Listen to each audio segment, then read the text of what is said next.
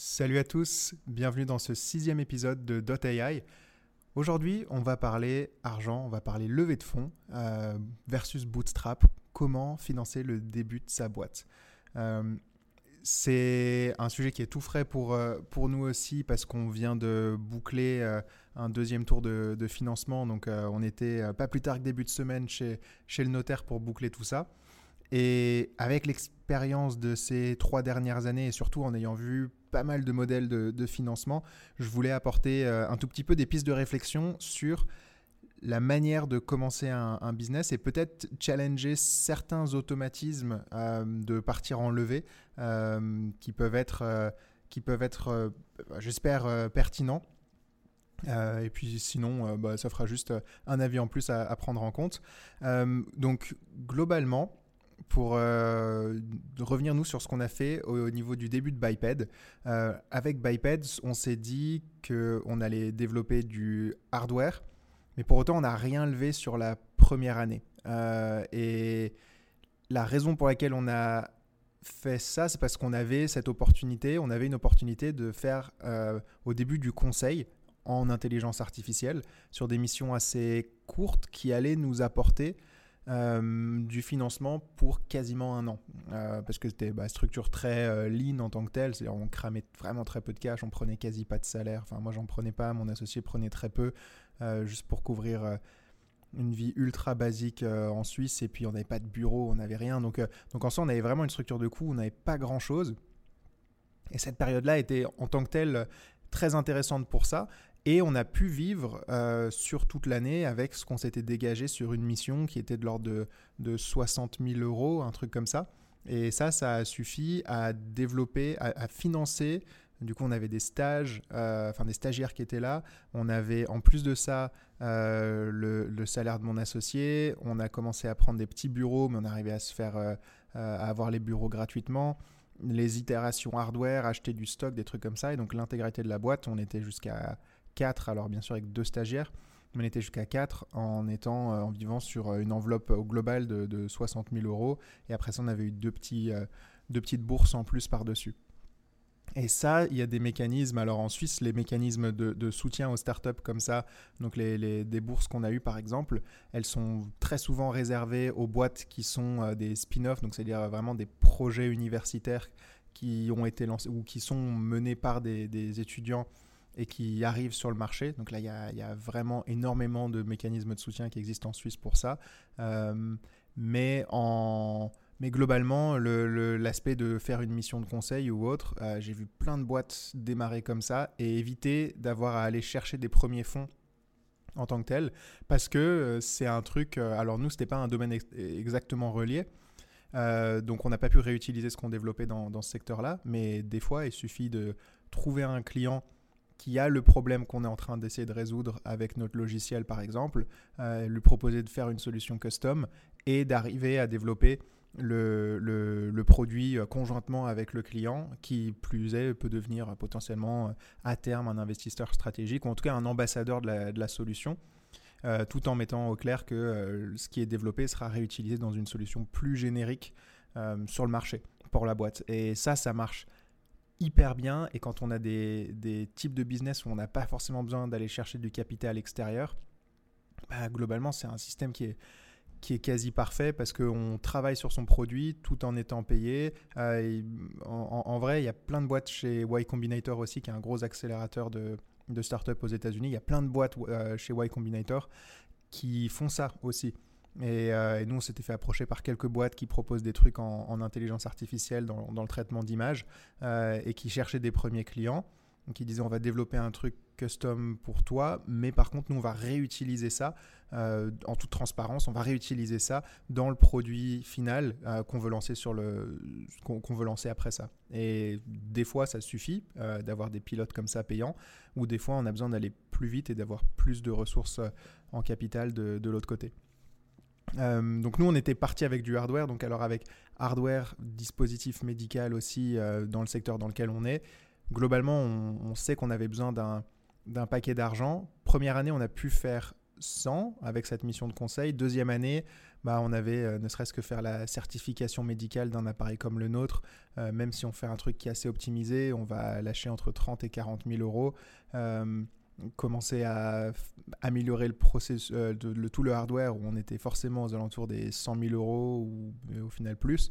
Donc, donc là, on commençait vraiment à avoir des besoins externes qui étaient, qui étaient assez importants et du coup, très vite, on s'est orienté vers une levée de fonds.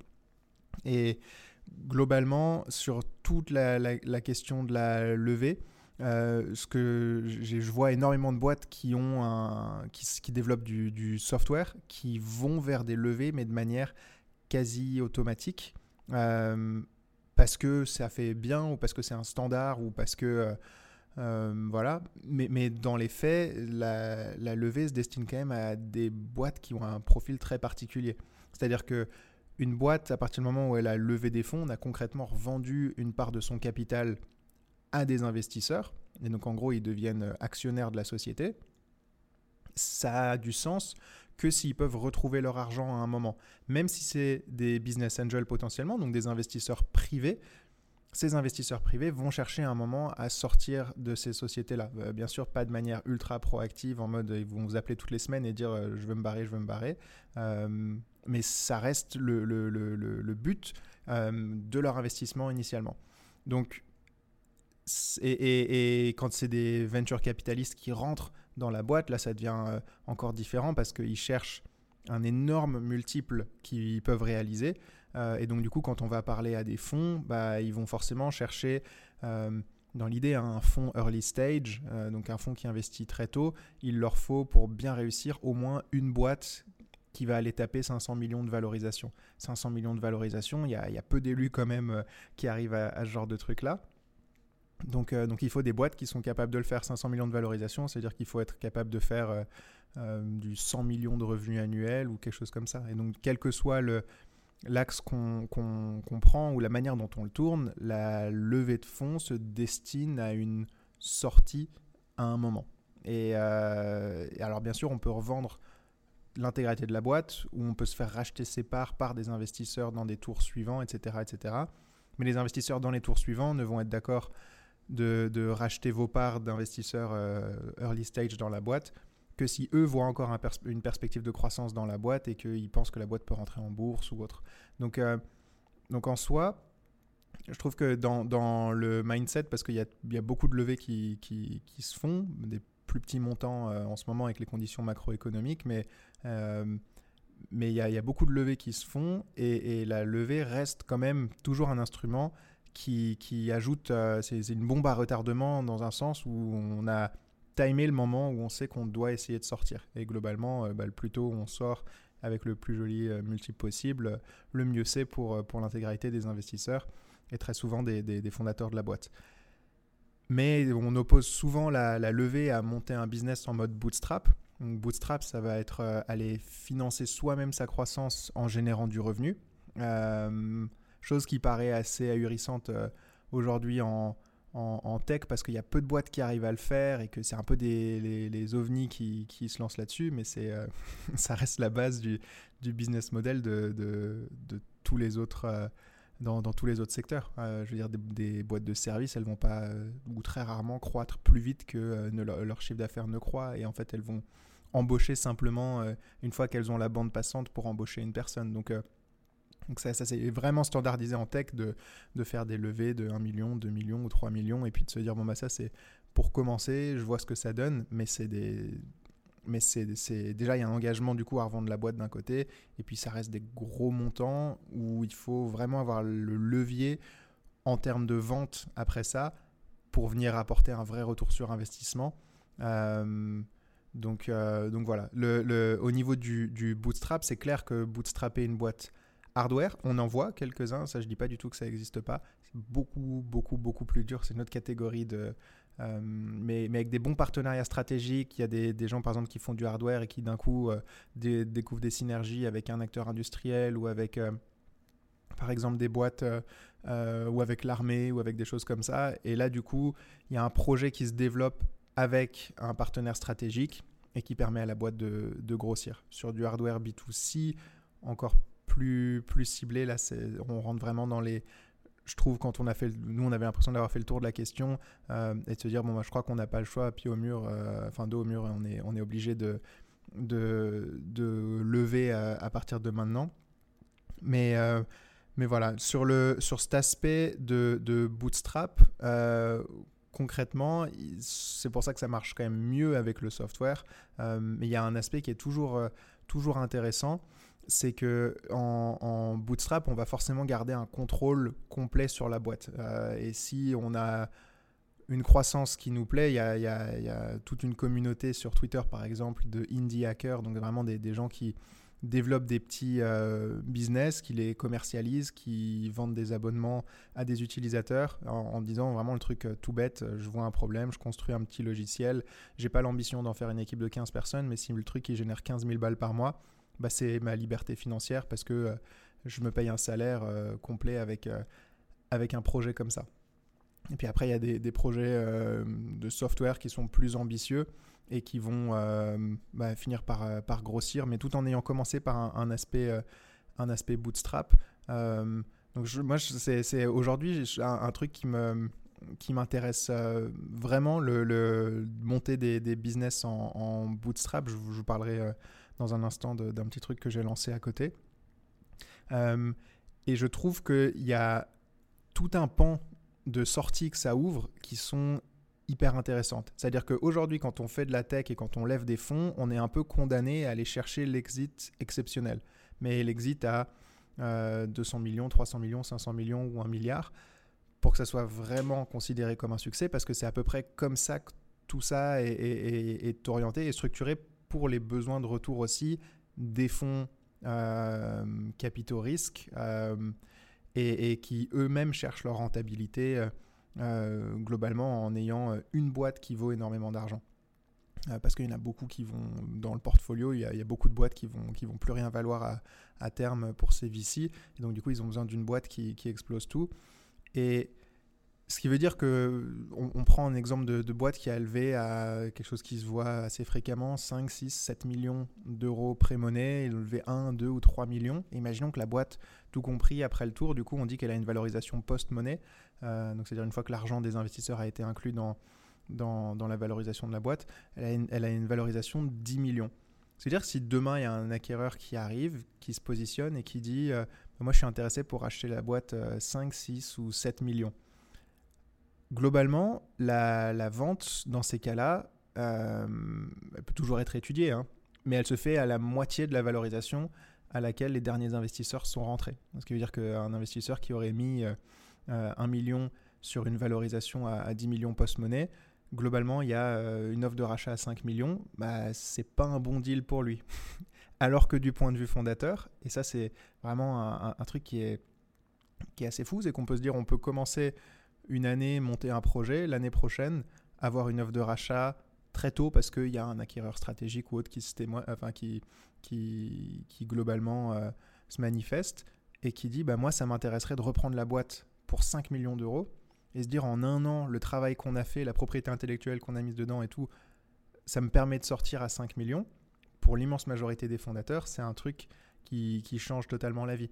Euh, pour euh, les, les fonds qui sont embarqués, c'est un truc où il dirait non parce que déjà il y a un down, un, down round, donc c'est-à-dire vraiment une, baisse de la valorisation de la, de la société, alors que ça serait une super sortie en tant que telle. Et, donc moi je pense que le, la question de la sortie et la question de savoir est-ce qu'on veut lever des fonds ou pas, elle est étroitement liée au type de succès qu'on cherche. Et il y a plein de boîtes qui du coup vont aller chercher des fonds sur les marchés euh, donc pour, pour lever des fonds, et qui en tant que tel, du coup, euh, vont, vont, se priver de plein de sorties potentielles sur ce type de projet euh, qui pourraient changer financièrement le cours de leur vie, qui pourraient donner une vraie crédibilité, qui pourraient tout ça, parce qu'il y aura aussi des négociations de valorisation. Donc on est en train de lever en seed par exemple, on n'a pas envie de lever à 3 millions pré-monnaie, mais on veut lever à 7 millions pré-monnaie,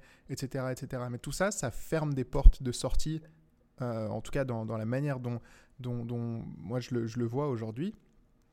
Euh, il y, a, plein de portes de sortie qu'on ne pourrait pas prendre avec, euh, avec Biped. directement parce que on a levé à une certaine valorisation et la valorisation doit continuer à, monter pour qu'on puisse continuer à, créer un cas intéressant à l'échelle et on a du coup un peu un, momentum qu'on est obligé de, respecter sur la croissance du revenu, sur ceci, sur cela, pour rester un cas attractif pour de la série A, pour de la série B, pour de la série C, et penser à comment est-ce qu'on va orienter notre business pour qu'il puisse toujours valoir potentiellement plusieurs dizaines ou centaines de millions euh, d'euros à un moment, euh, c'est-à-dire vendre en gros un, concept de euh, je peux pas juste opérer sur ma niche, mais je suis en train de développer du coup une technologie beaucoup plus euh, vaste, qui a peut-être moins d'impact vertical, mais qui, qui, se dédie à beaucoup plus de marchés. Et, ça, c'est un truc qu'on voit, euh, ah, où, on se pose la question souvent, mais tard dans, la réflexion. Et, je trouve que c'est pas forcément assez présenté parce que c'est les, levées font les, gros titres et ceci et cela donc ça apporte les, jolis moments de fame mais en tant que tel, et, bien sûr ça achète un raccourci parce qu'on revend une partie de sa boîte, mais après ça on a quand même pas mal de fonds à dispo pour développer quelque chose, et des fois on n'a on pas le choix, et, et voilà. Mais il y a quand même cet aspect de, de, se dire que ça ferme des portes de sortie potentielles sur des choses qui auraient pu être hyper sympas hyper gratifiantes parce que ça condamne un peu à l'exploit en tant que tel. Euh, et, puis, euh, et puis monter une boîte et deux ans plus tard la revendre à 10 millions, c'est un, un, truc euh, génial potentiellement, mais c'est des portes qui sont fermées pour plein de boîtes tech ou deep tech qui ont levé des fonds à des valos, à des valos hyper élevés. Donc voilà, ça je pense que c'était juste un des, un des points que je voulais je voulais soulever et pour vous parler un peu de, l'expérience que, j'ai aujourd'hui euh, de, de, faire un petit SaaS à côté, j'ai commencé à bosser euh, sur euh, fin juillet 2023 sur un, un, petit chatbot sur WhatsApp dans une verticale. en gros, prendre un agent de chat GPT que j'entraîne, enfin que je, que je prompte pour donner des réponses assez spécifiques sur une verticale euh, assez niche qui est euh, euh, les, le, vraiment aider des étudiants en première année de médecine. Et ce truc-là, du coup, développer ça, ça m'a pris à peu près deux semaines à développer. et là, j'ai commercialisé ça. c'est arrivé sur le, sur le marché globalement. On a commencé à faire des partenariats TikTok, fait en famille au final pour, euh, la commercialisation. Euh, on a commencé à faire des partenariats TikTok avec des, créateurs et puis à, essayer de relayer l'outil. Et c'est un outil qui, du coup, tout doucement euh, monte. Là, ça fait 750 euros à peu près de, revenus mensuels récurrents. Donc, c'est un truc qu'on vend, en abonnement. je pense que ça fera 1000 euros de, revenus mensuels récurrents d'ici une dizaine de jours. Euh, et, puis, si on est sur euh, une bonne trajectoire, ça fera 2-3 000 euros par mois avant, avant la fin de l'année, avant la fin 2023. Et tout ça pour euh, globalement dire que là, c'est un, un, side project où, en gros, le week-end, quand j'ai un peu de temps, je me, je me, mets dessus. Ça a une, une, vraie valeur dans le fait de pouvoir explorer des techniques de commercialisation de ceci, de cela, et de bosser intégralement seul sur, euh, sur le projet euh, euh, d'un point de vue technique sans, sans contraintes particulières, sans pression, sans ceci, sans cela. de le faire croître à la vitesse qu'il faut, c'est-à-dire quelque chose de, de, de, sain. Enfin, bien sûr, si le, si le truc explose et vraiment demain ça fait 10 000 euros par mois, bah dans ces cas-là, il me faudra quelqu'un pour gérer le truc.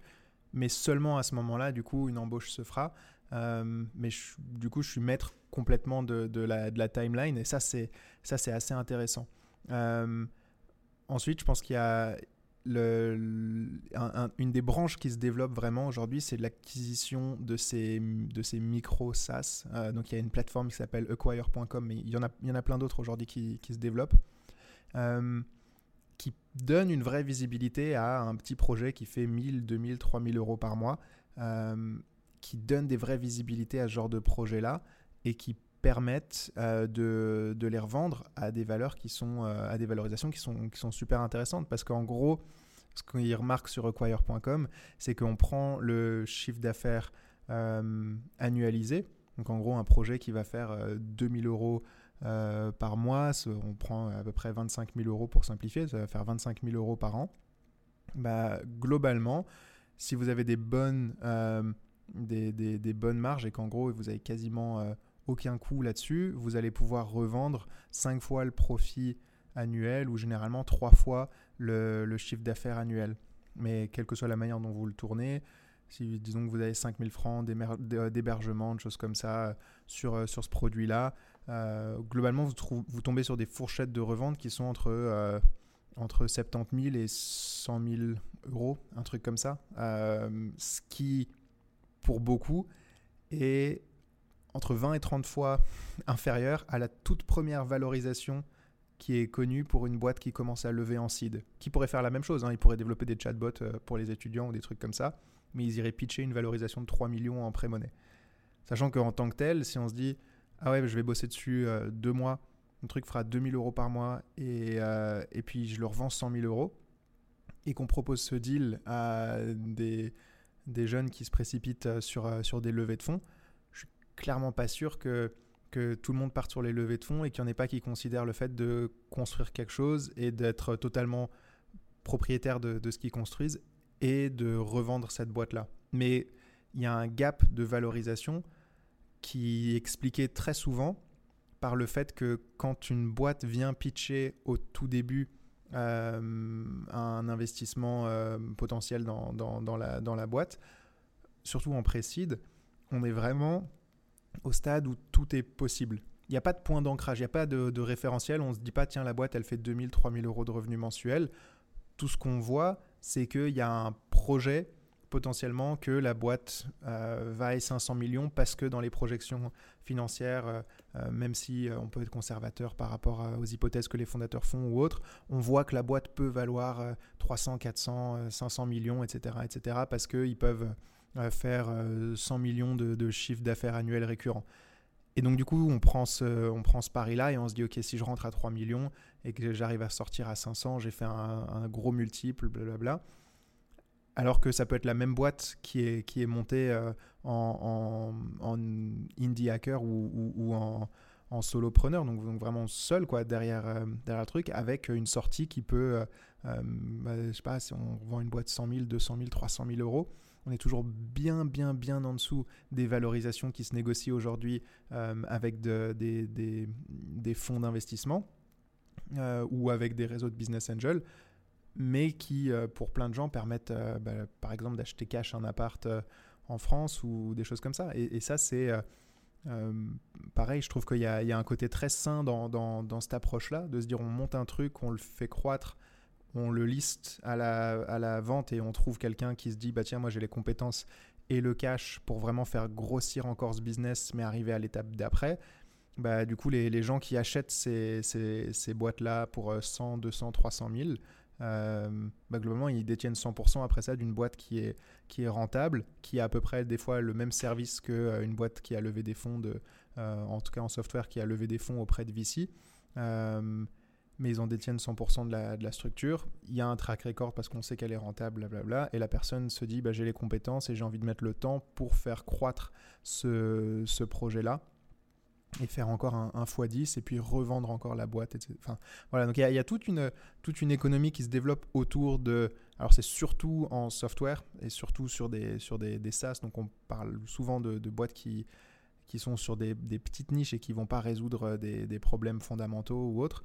Euh, mais c'est juste euh, une alternative que je trouve hyper intéressante et que moi j'avais envie d'explorer sur, un, sur un side project aussi de mon côté et où je suis assez content de l'expérience jusque-là parce que je trouve que c'est assez complémentaire et c'est quelque chose surtout qui peut être lancé sur euh, des vraiment ces quelques heures euh, qu'on peut passer à côté, euh, trouver sa, niche, commercialiser, écouter les feedbacks clients et puis améliorer le produit ou l'interface ou le chatbot ou ce que vous voulez au fur et à mesure.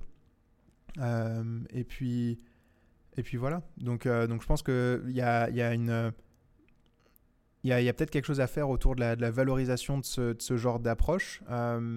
maintenant, c'est clair qu'il y a énormément donc là, j'ai fait un peu toutes les, toutes, les, toutes les raisons pour lesquelles ça peut être cool de ne pas lever de fonds et d'essayer de se, focus à lancer un truc euh, seul ou, en toute petite équipe, mais sur une approche bootstrap. maintenant, c'est clair que si je prends l'autre côté de la balance, Déjà, il y a beaucoup de, problèmes qui ont du mal à être résolus sans capital. on parle aujourd'hui des, boîtes qui sont en train de transformer des, générations et d'impacter des générations. Ça va être des, boîtes comme euh, OpenAI, des boîtes comme Climeworks, euh, après en, consumer, euh, pas des, boîtes qui changent tellement en termes de techno, mais des boîtes comme On par exemple. Ce qui est sûr, c'est que c'est des sociétés qui très tôt ont été très intensives en capital et où du coup il y a énormément d'argent qui est déjà a, qui, a, qui a, dû être injecté. des boîtes qui bossent sur les, par exemple des, réacteurs nucléaires mobiles, des choses comme ça. C'est, forcément des boîtes où on est obligé de passer par euh, une, euh, du, capital et où on est obligé euh, de, du coup, de trouver un business case dans, dans, le long terme pour, pour la survie de ces boîtes-là. Et très souvent, elles y arrivent. Il y a, pour, je dirais, pour les, les, boîtes qui sont un peu entre les deux, et où, où, il y a la possibilité de faire les deux, euh, de soit bootstrap un peu plus dur, mais, mais why not, soit essayer d'aller lever, mais en même temps tous les VC disent non, et les business angels, on n'a pas trop de succès, blablabla. Je pense que sur les boîtes qui sont entre les deux, d'un côté, je mettrais cette première question de quel est le, type de sortie euh, que qu'on vise et qu'est-ce qu'on cherche de cette expérience entrepreneuriale. Clairement, moi, je savais que en tant que tel, j'avais envie de monter un petit truc SaaS et puis de me faire cette expérience là-dessus, mais que c'était pas forcément euh, juste prendre une petite verticale pour arriver à générer de l'argent et éventuellement revendre la boîte. C'était pas ça qui m'intéressait comme, euh, comme mission en tant que tel. Avec, euh, avec, Biped, je me lance sur une mission qui est un peu, enfin qui est, qui est plus grosse et plus ambitieuse, d'arriver à, permettre aux personnes non voyantes et malvoyantes de se déplacer indépendamment du point A au point B. Euh, parce qu'il y a un gros challenge technique, parce que ça n'a jamais été fait et parce que ça m'apporte un, vrai sens de l'accomplissement. Et si je suis déjà je le fais, bah autant donner le plus d'ambition possible à ce qu'on fait et essayer de se dire que ça peut être une boîte qui à terme peut aider 300 millions de personnes sur la planète à se déplacer. Et, euh, et ça, c'est une, euh, tel qu'on le voit, une opportunité qui peut, qui peut clairement avoir, avoir de la valeur et puis, et puis attirer du capital à, plus grande échelle le, truc principal, je dirais que, ça apporte une fois que nous, on s'est mis en tête qu'on allait partir lever des fonds, c'est, et ça c'est un truc qui est hyper différent par rapport à, euh, par rapport à un truc bootstrap, c'est le réseau. Euh, ce qui est assez fou, c'est que si on arrive à maintenir un lien de confiance avec ces investisseurs, en gros, on va rencontrer des gens qui peuvent nous ouvrir des portes, qui peuvent euh, changer totalement la phase du développement de notre carrière et de euh, notre boîte en tant que telle. Euh, et, ça, c'est difficile de répliquer ça en bootstrap parce qu'en bootstrap, on va partir sur une aventure qui est beaucoup plus solo, très souvent, même s'il y a quelques boîtes qui peuvent soit essayer de créer une communauté avec, avec leurs clients ou avec.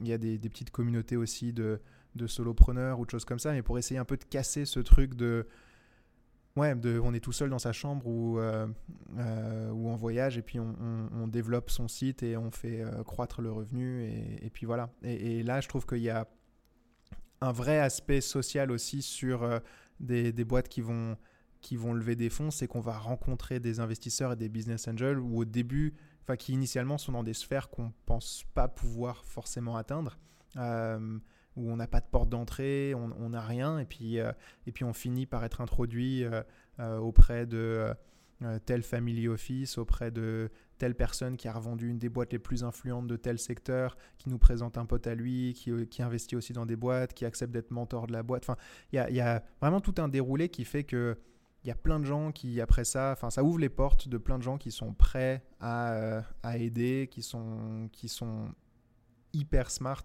Euh, c'est très souvent le point commun, euh, forcément, qu'on retrouve dans, dans ces sphères-là.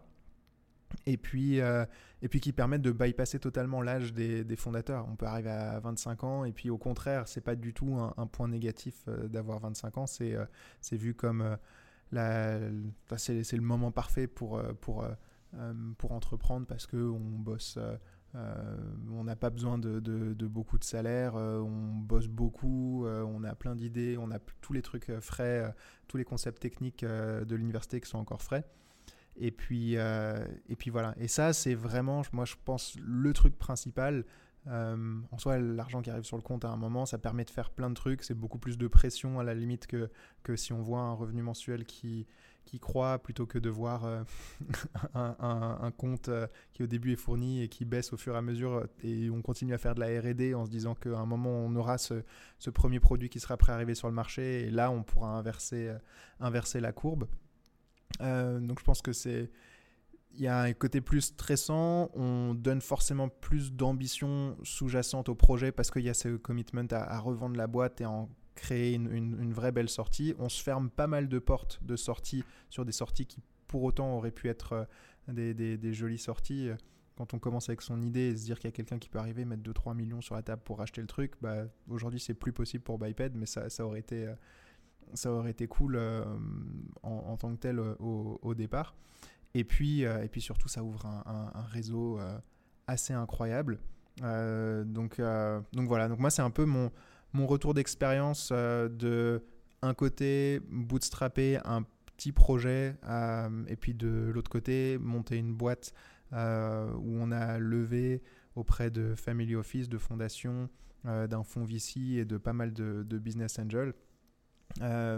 les deux sont hyper intéressants. Je pense que ça dépend vraiment, vraiment de euh, si on cherche un truc euh, un tout petit peu plus posé comme euh, voilà comme, comme rythme de croissance un peu plus sain peut-être plus petite échelle et sur un, quelque chose qui est un tout petit peu plus simple potentiellement et ça je mets vraiment des guillemets autour de ça mais qui est potentiellement un peu plus simple à, à résoudre en termes de tâches parce que moins intensif en capital au début ou est-ce qu'on se lance sur un truc euh, où, on vend la lune euh, en tant que tel et puis, euh, et puis on essaye d'avoir construire un, gros cas, de s'ouvrir un réseau et, et, puis d'essayer de, partir sur, à l'attaque d'un projet avec, avec voilà, des, gros déploiements financiers. Et puis un commitment donc un peu, des fois un peu plus court pour, pour arriver à revendre la boîte à un moment. Donc, euh, donc voilà mon, retour d'expérience là-dessus. Euh, je serais curieux d'avoir vos avis aussi. Euh, et puis n'hésitez pas à me, comme d'hab, me, laisser des commentaires et me dire ce que vous en avez pensé. et puis si vous êtes plutôt team bootstrap ou, ou team levée de fonds. Et puis je vous dis à tout bientôt pour le prochain épisode. Ciao